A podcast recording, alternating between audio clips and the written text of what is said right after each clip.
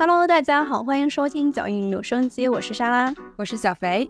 啊，莎拉，你最近在干嘛？怎么样啊？最近热死了，每天在家里待着。我的天呐，我感觉我已经很久没有长时间在北京不想出门了，实在是太热了，连我家狗出去都要立刻就要回来。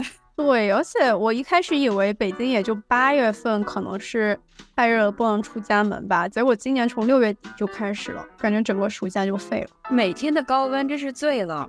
我在想，现在不管是去哪儿，应该都是避暑了。哎，我们今天要来介绍一个凉快的地方吧。今天来介绍一个凉快的地方，就是我们大概是三年前去的吧。阿里，西藏的阿里，不是阿里巴巴的阿里，是西藏的阿里。对，西藏的阿里这个地方一直在我们播客待讲的表单里面的前几位，但是我们也时隔了三年多。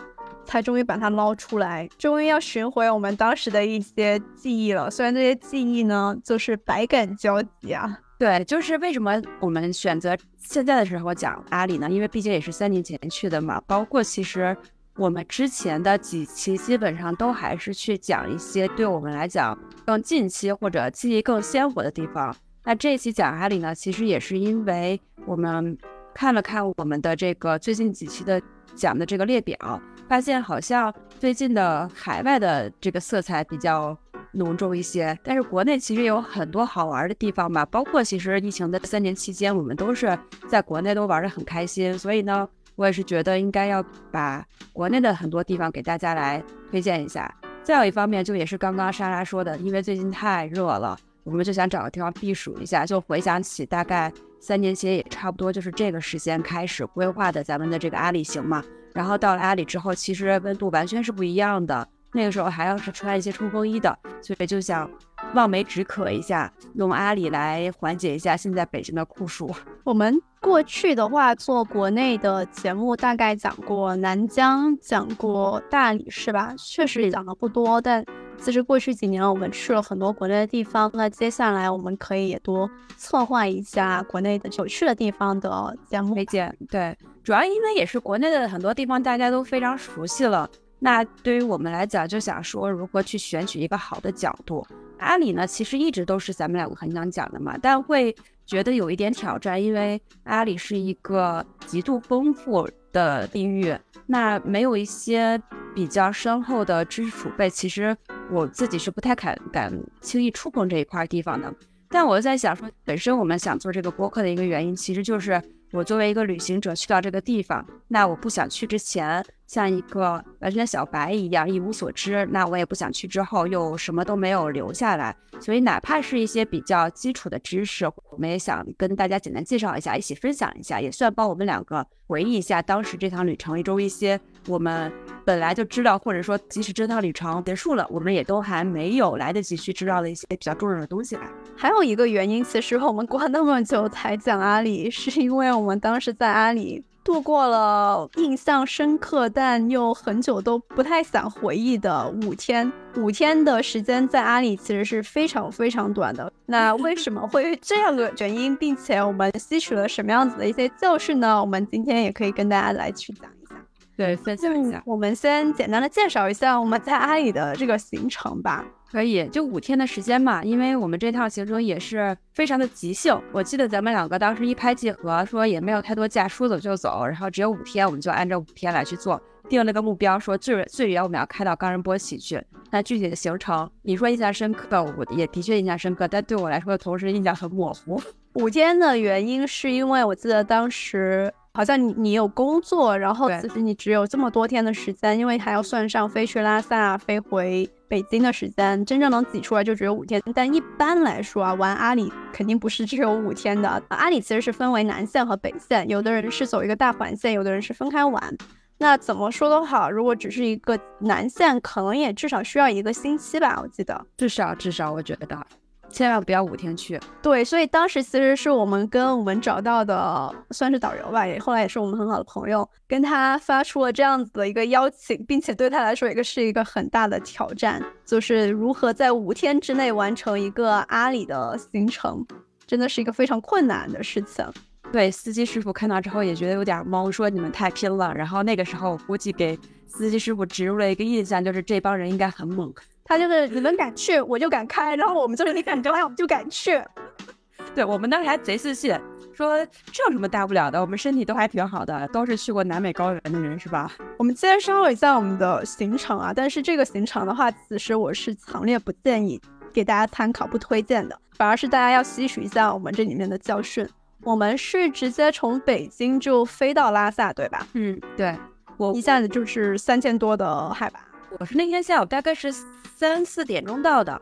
第二天一早，我们就是司机师傅接上，我们就直接往日喀则那边开了。所以说，相当于我们在拉萨待了不到半天，到了之后就吃了个晚饭，然后就睡觉了。其实直接飞拉萨没有什么问题啊，但一般建议大家也最好在拉萨休息个一天到两天的时间，尤其是如果你后面这个行程是要去更高海拔的一个地方的话。那建议大家还是尽量能够在拉萨，甚至更低海拔一点的地方，比如说林芝啊，或者甚至云南的一些地方，可以有一个调整。因为像我们这真的太狠了，也就是为后面我们很多的一些痛苦埋下了根基，埋下了根基。这个是我一定要强烈划重点的一个地方，就是强烈建议大家一定要在拉萨多待一两天，给自己一个缓冲的空间。因为我后面在复盘整个行程的痛苦之后，我觉得最开始的缘起点就是因为对自己太自信，在拉萨完全没有休息就走。包括后面咱们不管是在去那个帕米尔高原也好，还是我后来去那个稻城亚丁也好，我都吸取了这次的教训。所以，如果大家不常去高原的话，一定一定要像莎拉说的，多在第一个到达的地方歇个一两天，给自己身体一个缓冲的机会。嗯。然后我们是到了拉萨，第二天就直奔日喀则。然后途中的话，我们去了羊卓雍措，应该算是离拉萨比较近的一个，不一定去阿里，但基本上你去拉萨周边的话，都会去的一个地方，是吧？它有三大圣湖之一。对，这次我们去了三大圣湖中有两个嘛，然后第一个就是羊卓雍措湖。然后路上的话，我记得我们还经过一些其他比较有特色的寺庙，比如说白居寺，也去了。路上的话会经过一个冰川，也是挺有名的，叫卡若拉冰川。大家如果有机会的话，去日喀则的途中，应可以去到访一下。那说到日喀则，你有什么印象吗？都不用到日喀则，你看你刚刚说第一天行程的时候，我都没有插话，是不是？是因为我的记忆就停留在了羊卓雍措湖之后，对我来说就是一片的模糊。我就发生了什么事情？自从过了羊卓雍措湖之后，我就开始一路高反。我最记得是日喀则第二天，其实我们是有行程。日喀则最有名的是一个很大的寺庙，也是班禅的大本营扎什伦布寺。我其实我对这个寺非常感兴趣，一直都很想去。早上起来，酒店敲你们的门，说赶紧的，我们出发吧。然后我记得进去以后，你就躺在床上。不停的呕吐哦，真的吗？哎，对我太印象深刻了。还有这一段我呕吐的过程是吗？我都不记得了。我就记得我特别想去扎什伦布寺，这个寺是整个行程中的亮点之一嘛。但我那天实在是爬不起来，就是本着我这么一个来都来了，一定要去一趟的这种旅行的原则，我当时果断的放弃了，实在是没有任何办法，我直接倒下。我觉得当时非常非常遗憾的，所以我会建议你下一次去西藏一定要再去这个拜访，真的很好看。我当时其实那天晚上我都直接想说回拉萨了。对，我记得我当时我们其实是要做一个决定，就是是继续往前走还是回头。当时我们好像继续就决定往前走了，殊不知后面哇塞。后面对的，后面对我来说就没什么了，因为后面主要是你们挨个倒下了，因为我我早就倒下了，我慢慢就适应了。好，那那我们就继续从日喀则出发。其实，在去阿里的途中，一般的路线会选择绕道啊去珠峰，因为也是一个算是必经之地。但是我们当时一个是因为时间短，另外一个就是呃我们团友中有人去过了嘛，所以我们就直接 skip 了珠峰，直奔阿里的方向了。那一般去阿里的话，时间其实是路程还挺长的。从拉萨到阿里冈仁波齐应该是有将近一千公里的。那它不可能是在一天内完成这个路线。从日喀则离开以后，一般会在两三个县城 stop by 一下。这些县城呢，它其实也没有什么。特别多的景点吧，主要还是大家吃个饭，然后住一宿，然后第二天再出发。那路上你还记得有什么样的风景吗？我从那个羊卓雍措开始的下一个记忆就是马旁雍措，就我只对这两个湖有印象，其他我都没什么印象。啊，我们去的时候其实是八月份对吧？刚好在路上其实是看到非常非常多大片的油菜花田。这个对对，我们两个在那拍照了是不是？是的，是我们还拍了挺多的视频。再往高处走的话，它会有一些不同的地貌，有一些沙丘，也有湖泊，也有草原。有一个挺漂亮的、壮观的草原，叫桑桑大草原，估计你也可能忘记了。大家在路上的话，可以去 stop by 一下，还挺壮观的。中间我们，我记得印象中，我们停下来的两个县城，一个叫拉兹，我记得那个地方好像是以卖刀具著称的。我们的向导还有说，哎，要不要带我们转一下，去去商店什么的？我们都拒绝了，因为我们都集体高反了。然后第二个地方就是萨嘎，萨嘎应该算是在去阿里的这条路线上比较相对大一点的一个县城了吧？我记得我们在那有停留，然后吃个饭什么的。然后应该算是正式进入这个阿里的地区了。阿里地区你有什么印象？就是马旁雍错是吧？对，就是马旁雍错，还有它旁边那个姐妹湖浪，这这两个湖嘛。然后再有就是我们到冈仁波齐山脚下，冈仁波齐旁边其实有很多河流，其实我们也是路途经过了其中一个河，就是马泉河湿地公园。然后就你刚才说两个圣湖，然后就冈仁波齐。冈仁波齐我们是住在算是它山脚下的一个县城普兰县，叫塔尔钦的一个地方。当天在冈仁波齐，我的印象可是太深刻了。一会儿我们可以说一下我都经历了什么。但是其实我们在冈仁波齐真正停留的时间不到二十四小时，对吧？我跟你讲，我对冈仁波齐的印象是什么？就是到那个脚下说看到冈仁波齐了，好像是那天晚上是不是有雾？所以那天晚上是只看到了一点点。对，日落看的特别清。对，然后主要是第二天早上看的，这是一个印象。第二个印象呢，就是第二天早上我们要走的时候。然后我们就看到同一个宾馆的人，有人出来，不是是汉，对，有这也是汉族人，不是本地人。有一个爸爸带着一个小朋友出来转身，我当时就心想说：“我说这些人，天哪，都是超人吗？为什么只有我们这一个团这么菜，所有人都可以来转山呢？”这是我的第二个印象。我们当时应该是大概下午，可能。三四点的时候到达的马旁雍错和拉昂错，看到冈仁波齐的时候，其实已经是接近快日落的时候。嗯，我记得当时你们都出去看日落，然后我就真的不行，我就躺在酒店的床上，实在是记忆太惨痛了。但是就是因为这么惨痛呢，我一方面又印象很深刻，另外一方面我又在一直在想说，有一天我也一定要再回到这个地方去。对，一定要从哪儿跌倒的从哪儿爬起来，去把自己的记忆刷新了，我就不信了。因为我觉得后面咱们再去其他高原的时候都没有当时那么的难受。不过我觉得这个也跟当地的本身的条件、自然条件很恶劣是有关系的，也跟咱们当时的身体状态或者说行程安排是有关系的。所以我就想一直再去把它刷新一遍。是的，我知道的。后来很多去安里的人其实都没有遭遇到我们这么大的。困难，大部分的人可能在拉萨或者在珠峰的时候，他们就调整过来了。像我之前朋友，他们会经过珠峰，然后可能在珠峰四千多米的时候缓一缓，后来就一路就是像在海平线上一样的轻松。那我们还是这个行程上问题，并不是阿里地区的问题。对，当然还是我们对，当然它那个整体的环境条件相对艰苦一些吧，但是肯定还是可以克服的。那虽然这个行程不是一个。特别完美的，或者说没有达到我们当时预期的一个行程，但是还是有必要来把阿里这个地区好好来给大家推荐一下吧。是的，虽然我们只去了五天吧，但嗯，给我的印象，除了我们这个旅程体验以外，我们在途中获得的一些知识也好，感受到的宗教上、文化上、地理上的一些熏陶，都是非常的深刻的。首先呢，我是觉得我们先来跟大家简单的介绍一下。阿里这个地区，它大概在哪里吧？因为虽然有些朋友知道了，但是可能有些朋友一直对他来说是一个比较抽象的存在。因为其实我在真正认识阿里之前呢，我对阿里的第一印象是小的时候看《还珠格格》的时候，有一节好像好像是说阿里王什么之类的带着他的女儿来去朝拜，类似这样的一个情节，所以我就哦，是那个嫁给了尔泰的那个公主吗？啊，对对对对对，她就是从阿里来的，因为。好像是那个香妃是新疆的，但是这个那个嫁给尔泰的那个公主叫什么赛亚？对，赛亚她是西藏的，当时就是说从阿里来的这个当地的王带着女儿一起过来，所以这是我对阿里的一个第一印象。所以那从《还珠格格》的阿里到后面真实认识到阿里呢，中间还是有很长一段时间模糊的一个认知的。那回归到阿里这个地区呢，它其实是在西藏的最西边的一大片区域。因为咱们所说的西藏，它大概可以分为几个地方嘛，最知名的就是拉萨。那拉萨的西边一点就是日喀则，日喀则它是一个市，同时它也是一个大的地区。然后往东一点呢，就是大家所熟知的林芝地区，也就是西藏的江南。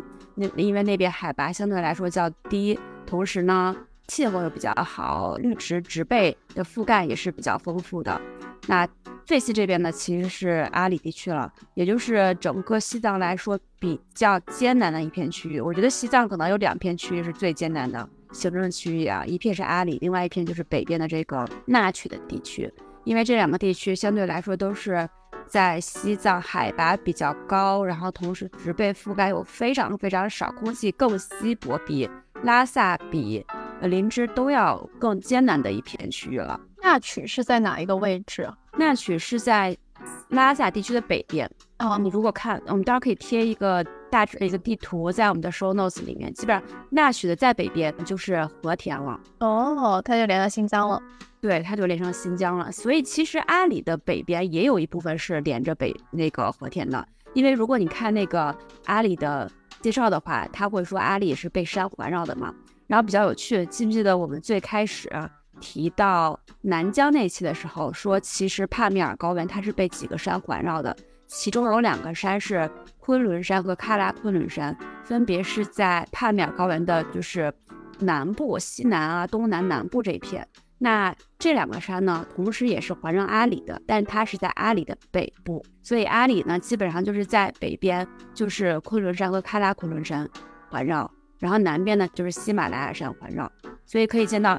本身阿里和咱们去的帕米尔高原是相隔，地理位置相隔是比较近的，都是被山所分开的。你记不？当时我们在讲帕米尔的时候，那就其实是我们在去了阿里之后再去的。我记得那边也有三四千的海拔，但整体的体验下来是比较的舒适的。那边的含氧量也会相对更高一些。那阿里来说的话，其实它多山，但它也算是不少湖泊的。那为什么它整体的这个气候环境会相对那么的艰苦？那我觉得这个问题还有点难哎，因为我当时在做这个攻略的时候，我会发现其实阿里跟帕米尔，像你说的有很多相像的地方。因为当时在帕米尔那一期呢，我们也介绍了说，它首先海拔很高，是海拔平均海拔四千五百米。那其实单独阿里地区这一块平均海拔也是四千五百米，也就是说明其实帕米尔高原和阿里这片，嗯的平均海拔是差不多的。但是呢，帕米尔高原那一片呢，我推测啊，可能是因为它有会有西伯利亚那边来的这个风嘛，就是携带了很多水汽的风，然后反而到天山这边，到这个昆仑山啊、喀拉昆仑山这边就被挡住了，所以很多的雨水就降降到那一片了，就会导致那一片，包括你看。哎，你是不是去伊犁了？那边的其实植被是非常茂盛的，但是对于呃阿里这块呢，它其实就是基本上类似于一个很大片都是类似于无人区的地方了。因为阿里其中有有有一片是羌塘高原嘛，这个羌塘高原它一部分是阿里的，一部分是纳曲的。那其实羌塘上面呢，它有一个我还蛮感兴趣的一个冰川，叫普若岗日冰川，它也是冰川，它也是个冰原，就是。在海拔五千多米的地方，一大片全都是冰，根本就化不了的。所以可以看到，在阿里和羌塘高原上面，其实很多的地方都是没有植被的，就非常的植被非常的少，它的降水量也非常非常少，就很干旱。包括我们整个这一路上，其实好像基本上就没有看到什么像样的植被。对，它算是有植被吧，因为刚才我们也提到有桑香大草原嘛，但它是戈壁类型的。我觉得这个跟那个帕米尔高原有像有不像的地方啊，就它也有很多湖泊，它的湖泊也都是冰川水形成的，但是因为高山比较多嘛，所以就自然而然的就被冰川隔成了一个一个湖泊，叫错，他们也叫海子嘛。就是你如果从航拍的话，能就能看到高山和高山之间有很多一个一片一片小栅栏的这个湖泊形成，但是都都跟降水量没有关系，那边降水量非常的少，哪怕我们当时去的时候，其实已经是。整个阿里地区降水量相对来说集中的一个季节了，但当时也是感觉非常非常的干旱的。我记得我们当时开进去阿里地区，尤其是接近冈仁波齐后半段的时候啊，我们向导就跟我们说，我们需要用湿纸巾粘在我们的鼻子上面，这样子才能够增加我们呼吸的空气的湿度。我们也是这么做的，不然的话真的会非常的难受。对，我觉得这个就是让你的高原反应会有一种一加一大于二的这种更强烈的不好的体验，主要是因为你的空气的摄入量就是不足的嘛，因为你就得单纯鼻子又有一点这个感冒的高高原反应，然后你就要张嘴呼吸，一张嘴呼吸呢就会特别的干，所以我到最后就变成了一种。我不张嘴呼吸，用鼻子呼吸又上不来气。我张嘴呼吸，那个干的空气进到嗓子里面，就会刺激的嗓子就发炎。所以那段时间我就张嘴闭嘴都不是，特别特别的难受，尤其是在有高反的情况下。那说回冈仁波齐啊，我第一眼看到冈仁波齐的时候，其实并没有想象中的那种压迫感。实际上，可能也是因为跟我实际看到的它的高度有关系。我们能去到那个海拔，看到观测到它的高度，应该好像也就只有两千多米，对吧？嗯，就是它的落差还是比较小嘛。我们当时走到它山脚下了，所以你抬头看到它的时候，我特别同意你说的一点，就是它没有压迫感。我觉得不光是因为你的落差没有那么高。同时，也是因为这个山的形状，因为不管你是说其他的什么卡卡瓦格博呀、南迦巴瓦呀，它最起码那个山尖都是非常锋利的尖尖。这个冈仁波齐的这个山尖，它不是山尖，它是平的，是吧？有一点梯形的感觉。它绝对是那种你看一眼之后就会记住这个山的形状的，因为它真的跟其其他的山长得不一样。我们讲一下它具体长什么样子的吧。首先，刚刚说的就是它不是那种尖尖的嘛，它的顶是相对来说比较平缓的。像一个梯形一样的形状，对，然后同也是它的整个的上部是被雪覆盖了，它应该常年都会覆盖，对吧？它好像是说有一侧是常年，就是南侧是常年雪覆盖的，然后北侧总是会因为太陡峭了，所以它的雪可能是没有办法很好的，没有那么厚，对吧？所以就不厚，就总会露出山体来。然后它南侧的山体上面。嗯，能够肉眼是能看见的，是有一道一道水平的这种纹路的岩层，像台阶儿一样，感觉就就感觉好像抬抬腿，然后一阶一阶就能爬到山顶上去了。然后中间呢，又在这个纹路的几乎是正中间，有一道非常深的纵向的沟槽，贯穿了整个山体。就真的很像是一个天梯吧？对，就像梯子的形状。对，我记得好像当时我忘记是听向导讲，还是说后来咱们回来看一些什么文章，上面有提到说关于这道类似于天梯的这这么一个构成的一个故事，是吧？一个神话故事。就是以我们两个非宗教人士的简单的理解来看，好像就是当时佛教和本教都在争夺冈仁波齐这个山的一个类似于归属的一个感觉。那可能他们就比拼说，第二天谁先上到这个山上，谁就能够拥有这一座山，也不能叫拥有吧，就是类似于这种概念。因为毕竟神山是不能被任何人拥拥有的嘛。本教的这个代表人呢，他第二天就起了一个非常大早，说我要爬山。结果他爬到山上一看，发现佛教的这个代表人就已经坐在山上了，已经在这边已经修行了一段时间了。然后据说他就是一惊，瞬间整个人对大惊失色，然后整个人就开始从山上吃脚滑下来。它滑下来这个路线就形成了这个现在我们看到写着的天梯，就是滑出了一道深深的沟槽。这样，这应该也是传说吧？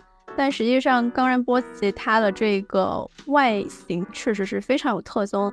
但除了这个外形以外，因为山嘛，总是千奇百怪的，总会有各式各色各样的形状。但除此以外，它为什么还是那么有名呢？西藏其实还是有很多更高、更雄伟的山，对吧？对，比如说喜马拉雅啊，就珠穆朗玛峰啊。但是它好，它好像在藏传佛教里面，或者在任何宗教里面都没有被特别的关注或者提及过。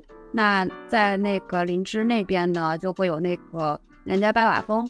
它是以这个常年不露头，又叫修女峰之名的。但是其实，在藏传佛教的心中，都应该都没有冈仁波齐这个山有名了。是的，而且冈仁波齐最牛逼的是，除了在藏传佛教有一个非常神圣的地位以外，它在其他好几个宗教也算是一个圣山。你记不记得当时我们向导也是有跟我们讲，我们是二零二零年去的嘛，所以当时是疫情。但是如果是往年过去的年份，是不只是藏民，包括来自印度那边其他宗教的人，他们也是会来去朝拜这个神山的。嗯，在藏传佛教的心中是有四大神山的。就有一个你已经去过了，就是在那个梅里边那边的卡瓦格博，然后还有一个其实就是冈仁波齐山，还有两个呢，其实都在青青海那边。就是我自己 personally 有感觉，好像在这四大神山里面，冈仁波齐是最最最有名的，因为它不仅仅是佛教，像你刚刚说的，它不仅仅是佛教的一座神山，包括它对于本教来讲也是非常神圣的地方，因为号称它是本教的发源地嘛。那同时呢，其实就像向导所说的，会有人专门从印度那边过来转山朝圣。嗯，他们也不全都是佛教的，也有印度教的，也有那叫什么，好像叫齐那教吧。他们据说号称都是，比如说是某个教的一个代表人物，在这边悟道啊，或者说在这边认为这边世界中心啊。所以可以看到，这边是多宗教都会认为说。我冈仁波齐是一个极度神圣的地方，我每年都要过来去转一转山。是的，在世界上来说，应该也很少有这样的地标，可能除了耶路撒冷吧。嗯，很少有这么样的一个地标，在不同的文化、不同的宗教上都是具有一个极高的地位的。所以这也是为什么冈仁波齐这么有名的一个原因吧。我对印度教啊，或者说其他教不是那么了解。但是因为很喜欢西藏嘛，所以就是看了一些佛教啊、本教相关的东西。因为毕竟提到这一片区域，佛本之争还是经常会被大家所提及的。它本身冈仁波齐这块呢，它其实是一个本教的发源地。那本教呢，据说是发源很早很早的一个教，有人是说什么发源在什么一万年前，有人说是发源什么四千年前，就说什么都有啊。但是现在所提的本教其实是雍正本教，也就是藏雄王朝。当年的一个王子，他在这一片区域所创立的一个教派，当然他这个创立的教派也是受到一些不同的宗教影响啊，但总之就是他创立的一个教派。据说这个创立的时间应该是和呃佛教，就是释迦牟尼创立佛教的时间差不多。有人推测是公元前四世纪，因为释迦牟尼是公元前六世纪所创建的嘛，也就是说可能会比他稍微晚一点，但这个也是大家在推测了，所以没有一个非常。确凿的论据吧，但是据说是当时的一个象东王子来创立了本教，然后并且把本教在整个象雄这一片区域推广了。那随着象雄的这个城邦它的势力范围的扩大，那本教呢也逐步是被这一片居民，也就是藏民们所开始成为自己信奉的宗教了。那之后的故事可能大家也都比较熟，就是后来吐蕃王朝。把象宗王朝推翻了，并说为一个附属国了，然后同时又伴随着这个权力的更替，会有佛教的兴起以及佛本之争嘛？那最开始佛教被引用的这个故事，其实大家都知道，就是松赞干布。松赞干布他迎迎娶了印度的尺尊公主和大唐的这个文成公主，然后这两个公主分别带了八岁的这个释迦牟尼等身像和十二岁的释迦牟尼等身像，这是第一次佛教被引入到了。这个西藏这一片区域，那那个时候呢，其实佛教只是被引入了，但还没有成为当地民众所呃信奉的宗教。主要是因为当地的贵族主要都是在信奉本教嘛。那我理解好像被佛教被在这里发扬光大，也是有一些政治因素的，因为毕竟本教它跟佛教有一个很大的区别，本教是一个多神论的一个教派，也就是它信奉万物有灵的，山有山神，水有水神。它并不是尊崇唯一的一个这个神啊或者佛啊也好的，所以对于吐蕃王朝，它其实管理是不那么有利的，它可能更需要有一个统一的思想，能够去帮助它进行一个政治管理。所以那个时候，在松赞干布的时候，它只是佛教的一个兴起。那他在他后面的几代赞普，真正的把佛教在当地。发扬光大了，然后在当地开始修这个佛院啊、寺院啊，然后去强制说几户人必须要供养一个供养一个僧人啊等，所以那个时候佛教开始逐步的替代本教，在民众心中成为一个更受尊崇、更受信奉的一个宗教了。嗯，我接着小飞其实讲一下后面发展的历史啊，其实它也不是。一直都一帆风顺的，到了后来八百公元八百四十年的时候，也是吐蕃的末代的赞普吧，却突然下令就是要禁止佛教，而是推行这个西藏本地的这个宗教本教。也就史称叫做朗达玛灭佛，也朗达玛就是他们末代的这个赞普。嗯，然后发生了这个事情以后，就开始四方大乱了。嗯，佛教僧侣开始反扑，刺杀了赞普，整个西藏历史上最强大的这个王国分崩离析。从此以后，陷入了长达几百年的混战吧。佛教在那段时间有很多的传言，包括说。这些僧侣开始以佛法之名，开始做一些败坏佛教名誉的事情，包括纵情淫乐呀、持械杀人啊。慢慢的，佛教就逐渐被这一片高原所抛弃了。更严重的是，此时作为佛教发源地的印度，在当时也有很多寺庙被改为了印度教。哦，与此同时，在远方这个伊斯兰教也开始东扩。逐渐有很多呃附近的国家也变成了清真国，所以到那个时候，其实整个佛教在这一片地区都有一点奄奄一息的感觉吧。啊，这个时候冈仁波齐就登场了。发生了什么事情了？就是在这个灭佛、天下大乱之际，反而是这个偏远的冈仁毕冈仁波齐地区成为了这一片比较虔诚的佛教徒的一个避难所。那其中有一支吐蕃王室的后裔，就带着骑士们来到了冈仁波齐的山脚下，也就是我们当时去到普兰县城的境内。后来逐渐扩大到了阿里全境吧，建立起了西藏历史上非常有名的古国王朝。对这个古格王朝，其实一般也是去阿里的时候会大家过去参观的一个地方，但我们因为时间短就没有去成。是的，这也是很遗憾的地方。那古国王朝当然是力图去复兴呃佛教啊，那偏偏冈仁波齐无论对本教来说还是佛教来说，都是一个非常重要的，一个是转折点，一个是发源地嘛。到后面最终的这个结局就有点是联系到您刚才那个传说，这是很传说啊。就是说他们在冈仁波齐斗法，然后佛教呃胜利了，然后从此的话就成为了整片地区的最主要的一个宗教。嗯，是。其实当时古格王朝算是帮佛教在整个西藏地区保留了一个一个最后一颗火种的感觉，好像是的，是的。但是你知道吗？我今年初，对我今年初去西藏的那一次嘛，就是跟当地人也在聊。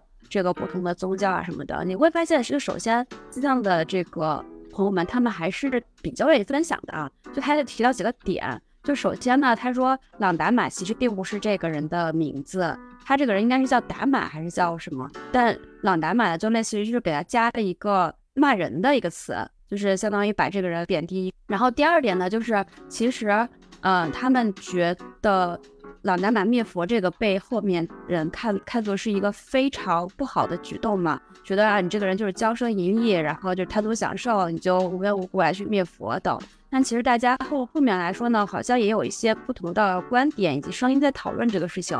因为首先呢，佛教对于整个西藏来说，它从来不是一个一帆风顺的一个发展过程，因为包括当时它引入西藏之后，一直到它后面大概又过了。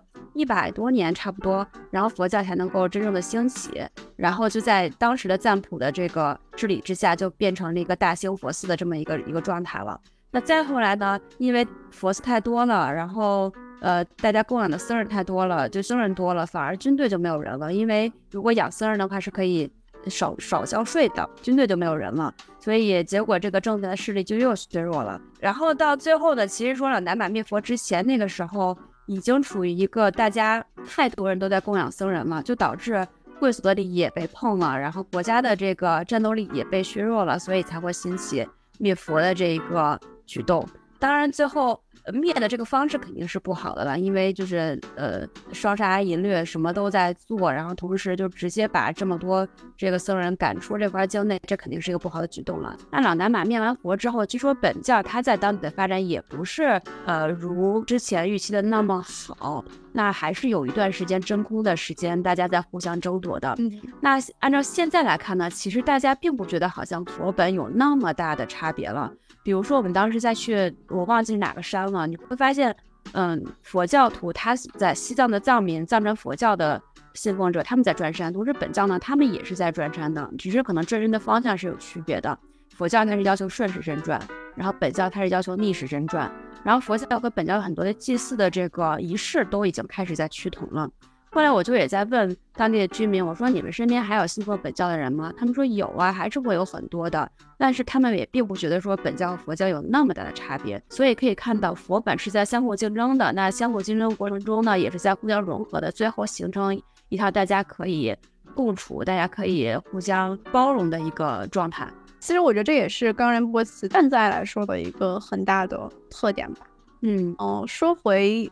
冈仁波齐，我们刚才介绍了它周边的这个山山，对它另外一个呃很有名的是，即使在那么贫瘠的一个地方，这个山附近其实孕育了很多的河流，而这些河流往往都是我们现在知道了很多母亲河吧，它其实它的一个源头是吧？那边可能也是跟一些宗教或者传说有关啊，所以可以看到他们那边的河的命名还都是蛮有趣的，就有四大河。分别是马泉河，这个应该是我们路过了，还有孔雀河，听这个名字就感觉应该跟孔雀王朝是有点关关系。嗯，然后还有象泉河，还有狮泉河，我们逐个逐个来介绍一下。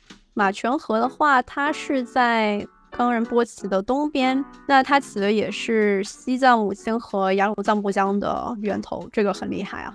嗯，好，那南边的这个孔雀河的话，它其实是印度教圣河恒河，嗯，非常有名。这个恒河的上头的源头。那还有就是冈仁波齐以西的象泉河，这个象嘛，应该就是跟我们说的象雄文化是有关系的，对吧？嗯，啊，它的下游还有另外一条支河，叫做萨特莱杰河，它是巴基斯坦的主要河流印度河的支流。这个河的名字很独特哎，跟其他几个河感觉不是很一致。这应该是音译的。然后冈仁波齐以北的狮泉河就是印度河的正源头。呃，远古时期的时候，狮泉河的上源其实是有一个巨大的湖泊的。后来因为气候变迁，湖泊的水逐渐变少了，这个大湖就分裂成了两个相对较小的湖泊，也就是我们今天所知道的马旁雍错和拉昂错。马旁雍错应该是号称是世界上海拔最高的淡水湖之一。据说它非常非常的透明清澈，透明度可以高达十四米，说是中国透明度最高的湖泊。当时我们去到那的时候，因为我高反太严重了，我甚至不能下车走几步看，所以我我不确定你有没有看到它的全貌。我看到了。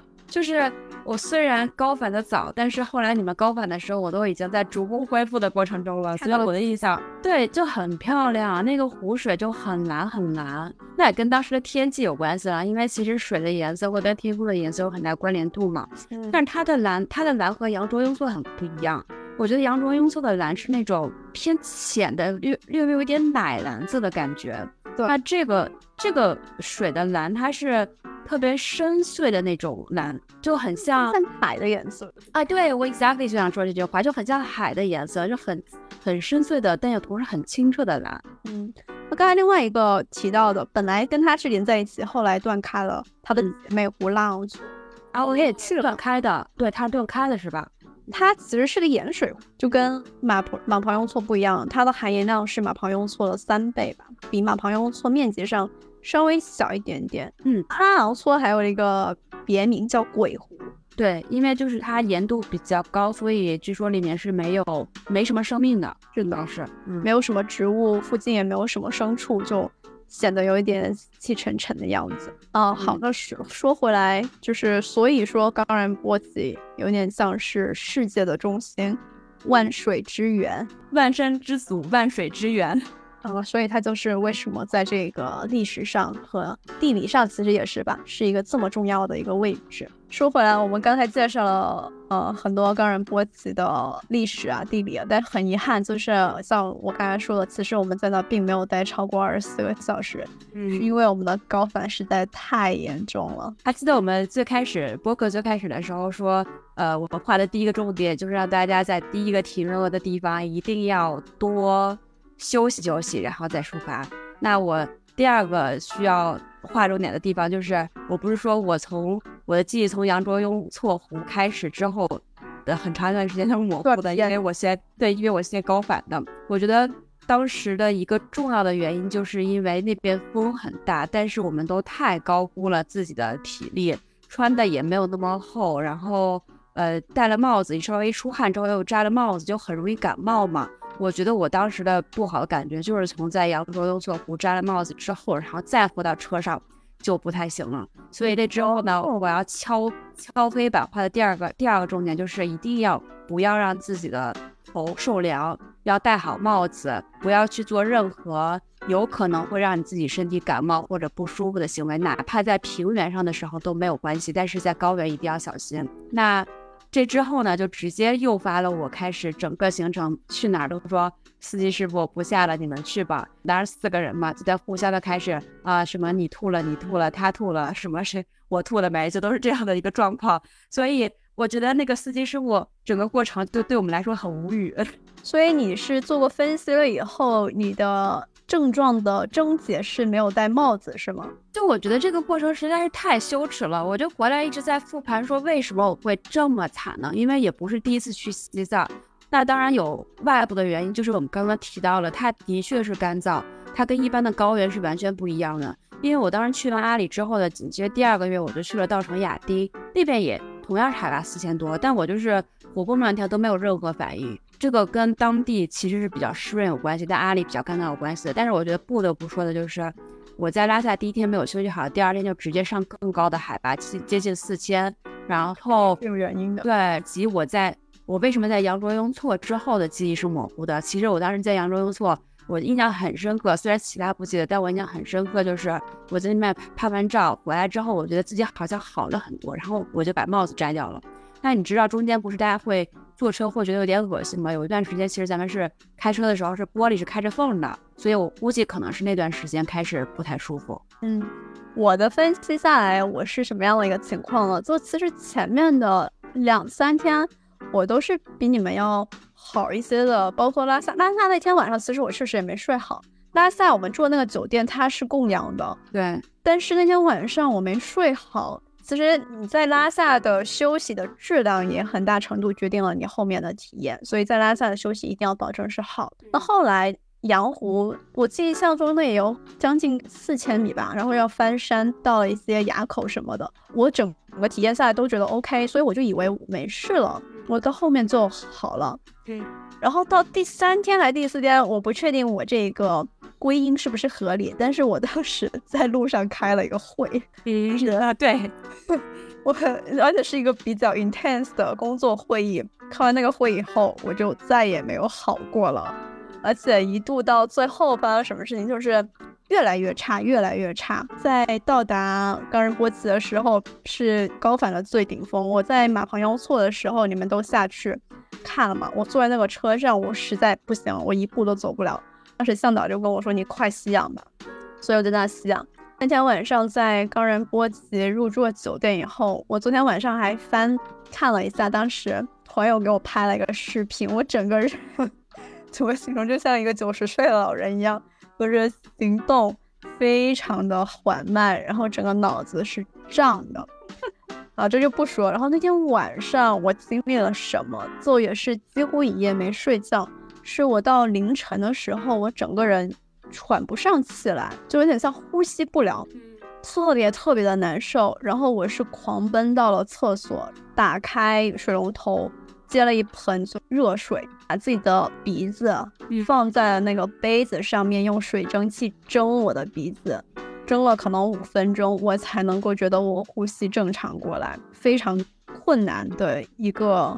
晚上吧，然后第二天早上六点多就跟司机说：“赶紧的，我们立刻走。”嗯，我印象中可能我们就走了有两三个小时，大概可能还没有出阿里片区吧，但是海拔已经降下来，嗯，整个人就已经好很多。哇，那你真的是比我高反的晚一些，因为你在说这段经历的时候，我其实我感觉我已经不能说是好了，也有可能就是逐步已经适应了那个头疼的感觉了。我那天晚上，其实咱们在冈仁波齐睡觉的那的那天晚上，我没有像在日喀则和第一天在拉萨睡那么难受。我中间还是间歇睡了很多次的。不过就像我刚刚说的，就是你闭上嘴睡的话，呼吸不够；张开嘴睡的话，就嗓子会痛。但我的确是记得第二天早上走了之后，我们一路狂奔回日喀则的过程中。曾经一度，我们四个人就在疯狂的看我们的这个手机，看什么时候能降到海拔四千米以下。当那个指针一到四千米以下的时候，我感觉瞬间整个人神清气爽啊！所以所以我根本不知道到底是就是身体的实际的身体的物理因素，还是还是自己的心理因素导致的。我最记得我们那天其实开了九个多小时的车，回到日喀则以后，哇，每个人都活蹦乱跳的，我们直接杀到了烧烤摊，吃了一顿烧烤，吃烧烤喝啤酒。因为你想，其实那天也还有三千八九哦，那个高度。但我们在那边吃烧烤喝啤酒的时候，就已经完全感受不到了。距离我上次在日喀则吐的起不来床、去不了扎什伦布我一个地方两三天而已。所以这个事情怎么说呢？我希望跟大家听众们说的是，说其实阿里并没有很可怕，包括身边很多后来的人去了，他们都没有事。真的就是我们的问题，我们规划行程问题。你记不？在那个车上的时候，那个向导就一直在跟我们讲说，他可能在暗示我们说，你们知道吗？前段时间我刚带过一批阿姨、大 大叔，然后人家到哪儿都活蹦乱跳的，什么事都没有。我后来想想，我觉得他就是在暗示我们说，你们实在是太菜了。我觉得另外一个，除了我们的行程安排很紧凑，另外一个就是，如果工作有需要或真的挤不出来这个假期，真的不要勉强，还不如说等真正等时间更充裕的时候再去开始你的旅程，这样子的话，整个体验下来也会更加的愉悦一些吧。对，depends 是哪里了。比如说，其实我去日本或者去其他地方，还是有工作的，但是都不会有太大的关系。但是对于阿里相对来说条件比较艰苦，可能需要关注一下身体健康的这种地区的话，大家还是要尽可能多留一些时间。我现在在想，我们其实一切的源头都源于对于自己太自信了。是的，因为我们以前应该都没有经历过很严重的高反，包括之前去西藏，那。经历了这一次案例以后，我们就深深的陷入了自我的怀疑，包括我们是不是真的高反体质，或在那以后我们就没有办法再去高原的地方了。那后来你就去了稻城亚丁，结果你还过了没什么事情，是吧？对，完全没事情。所以就是我就在疯狂的对比这两次到底有什么差异。所以我刚刚说的那几条都是我总结出来的东西嘛。我后来的话去梅里雪山，呃，住在那儿飞来寺的时候，那天晚上还跟朋友。跳 Just Dance，你知道吗？跳 Just Dance 和喝啤酒特别嗨，但也没有事情，所以还是跟个人当时的精神状态、身体状态很有关系吧。那我们当时在高反的时候有什么样子的缓解的措施呢？我觉得也可以跟即将或有可能面临高反的人来去推荐一下。一个的话就是我刚才说的，像阿里地区的增加湿度，把湿纸巾贴在脸上、贴在鼻子上，喷一些喷雾，这是会很有帮助。另外一个，我记得当时向导就是强烈推荐我们买了一大排一大排的葡萄糖。葡萄糖，对我这是我第一次喝葡萄糖，哇，那个甜的齁呀！对，我觉得这个喝葡萄糖本质还是因为它比较好吸收嘛，这个也跟。在阿里地区或者在高海拔地区，尽量吃饭的时候少吃点蛋白质，多吃点淀粉是一致的。因为呢，身体比较容易吸收淀粉啊或者糖类的东西，蛋白质就不太容易消化，可能需要耗用更多的这个能量。还有的话就是备氧气吧，吸氧还是有帮助。但到后面，我觉得已经没有什么感觉，怎么吸都不行了。对我对吸氧这个事情就始终就是就是有一点。谨慎的，因为你会发现，一旦开开始吸氧这个事情，你就不太能够摆脱得了它了。所以我觉得可能更好的方式是说，比如说订酒店订订一种那种弥漫式供氧的，让你身体浸润在一个这个含氧量比较充足的环境，而不是说我忽然一口吸进去或者持续的吸这种氧气。所以这也是另外一点，就是如果订酒店的话，就要尽量订一些。比如说晚上会弥漫式供氧一段段时间弥漫式供氧的，而不是说我给你一个氧气瓶你自己吸就好，我觉得体感会好一些。嗯，然后再有呢，就是这是我今年去西藏的一个感觉啊，就虽然会很冷，但是千万别把这个暖气打的太太太足，因为中间有一段时间我们住的那个宾馆它就是比较狭小的，它虽然也弥漫式供氧，但是整个环境比较狭小，然后温度又很高，就会导致。很闷，反而会容易让人有这个高原反应，所以尽量要供氧，但是也别太小太闷。嗯，但说起来，这个住的地方，其实到了进入阿里地区以后，没什么选择。我印象中也没有太多酒店是有弥漫式供氧的。对，哎，我们最后在冈仁波齐那个酒店呢，我觉得那个酒店好像那个好像有，我有点忘记了。对，但是还就是那个酒店好像没有那么好，但是还挺新的。有点类似于招对招待所的感觉，是吧？哦，可能比招待所稍微好一点点吧，在当地的县城来说，应该已经是最好的一个新的酒店了。整体来说的话，肯定跟城市或靠近城市的一些县城没法比吧。而且当时我我记得我们订酒店都是前一天订后一天的，我们并没有把后面的行程锁死。锁死，可能因为因为随时要跑路，对，做做做好了随时要掉头的准备。对，呃，大家去阿里的话，我们是三年前去的，不知道现在那边估计可能变化也不大，因为都是一级了，有这个心理准备吧。那边的条件不是特别的好，住的环境也一般，有需要的话就尽量带其他需要的东西啊。反正就是我我认为的话，就增加湿度，你看能不能带一个加湿器之类的吧。还有一个就是休息，还有保持心情的愉悦。我觉得可能我的问题就在于我开完那个会。但会过程可能比较紧张，然后你需要动脑子，就其实不是很适合在那样的一个情况下做。对我现在想了想，我们当时还做了一些特别奇奇怪怪的事情，就是越累还越要动一动脑子。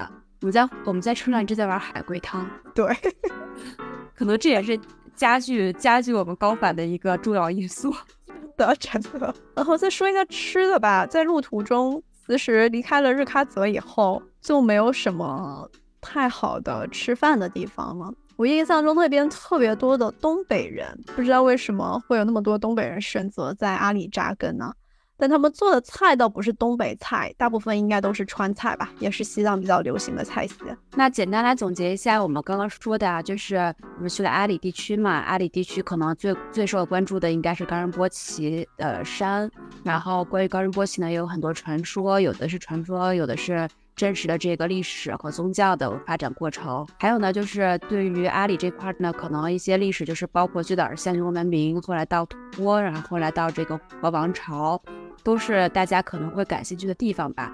那 again 呢，就是我们对于这整个的历史文化，其实不是专专家，不是自己来学习的嘛，所以今天分享出来呢，也是仅仅是。供大家参考一下。那有关于这些话题的更深入的东西呢，可能还需要大家来去自己学习，或者说找专家来讨论一下。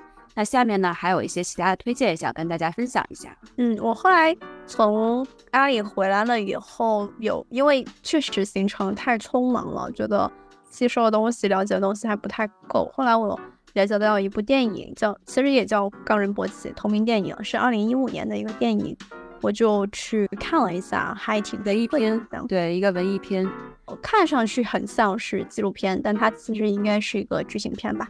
它讲的是什么呢？讲的是有一群藏民，他们是在芒康的藏民。By the way，就芒康也是一个很值得推荐的地方，盛产对盛产这个康巴汉子。一开始我以为是一个很危险的地方，结果我在那边待过一天，然后特别好吃的好，睡得好，玩得好。还去了他们的歌舞厅玩了一下，就挺好的地方吧。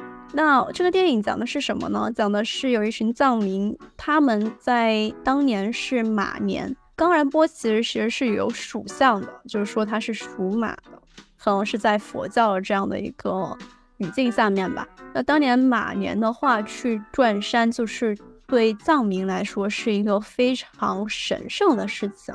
那他们就在村里面召集一群人去。